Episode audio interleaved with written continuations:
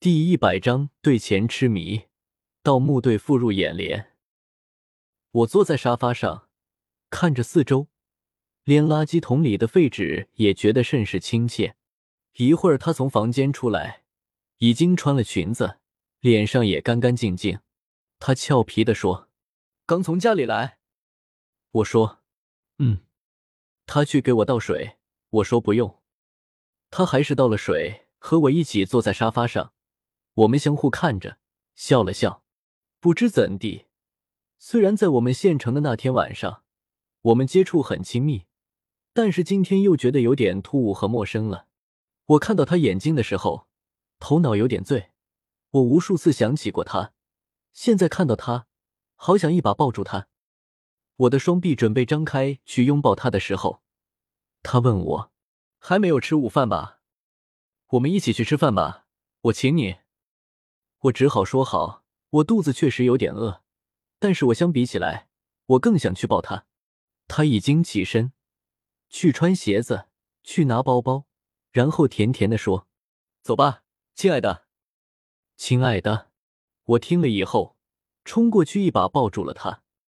他也抱住了我，我们紧紧拥抱了好几分钟，然后我们出了门，随意找了一家菜馆。我问王莹喜欢吃什么菜，尽管点。他点了剁椒鱼头和椒盐藕丝。我说你不吃青菜，他又点了菜苔，我就不点了，我吃什么都行。结果剁椒鱼头上来了，很难吃，我一口没吃，他吃了一口，我们只好草草吃完。出来到街面上，我看到路边有一个老婆婆在卖煎饼果子，便要了一套。王莹说她也要吃，我便加了一套。边吃边走，幸福感油然而生。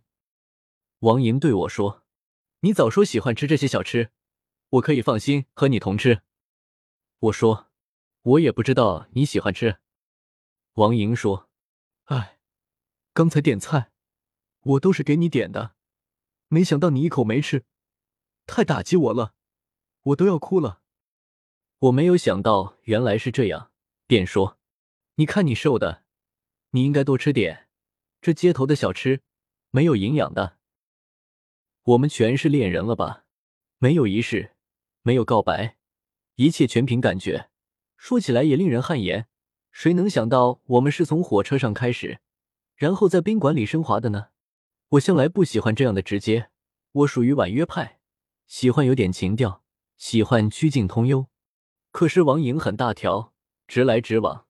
有经验的人告诉我说，直来直往的人没什么心眼。有一说一，是理想的对象。是的吗？是的吧？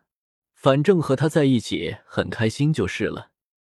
我本来以为他不胖，可是他身上都是肉，抱起来还重重的。我以为女孩子都是婀娜多姿呢，轻盈如水。王莹看起来是这样，但是抱起来是相反。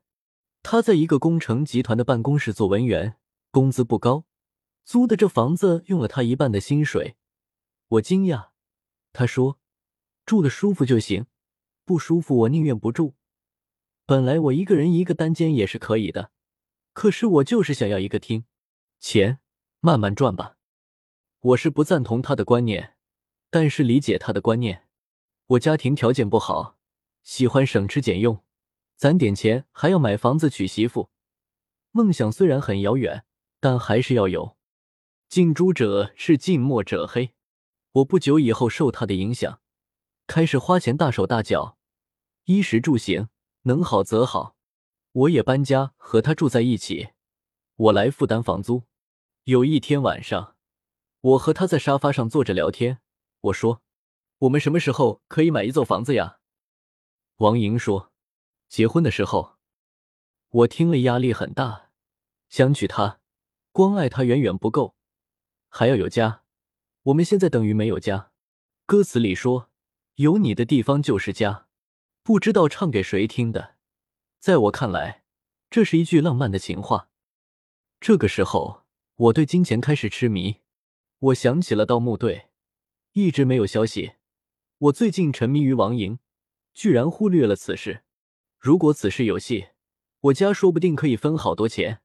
我便给亮亮发微信，问他前些日子盗墓的情况，里面有些什么东西，出手了没？亮亮一直没有回话，我就打电话过去，没有人接听。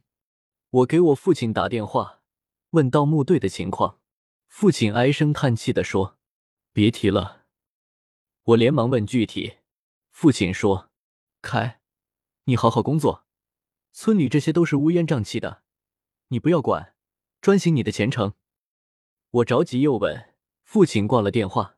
我感觉父亲以前不是这样的，自从因为盗墓被人打，好了以后，他好像变了一个人，不是以前我熟悉的那个父亲了。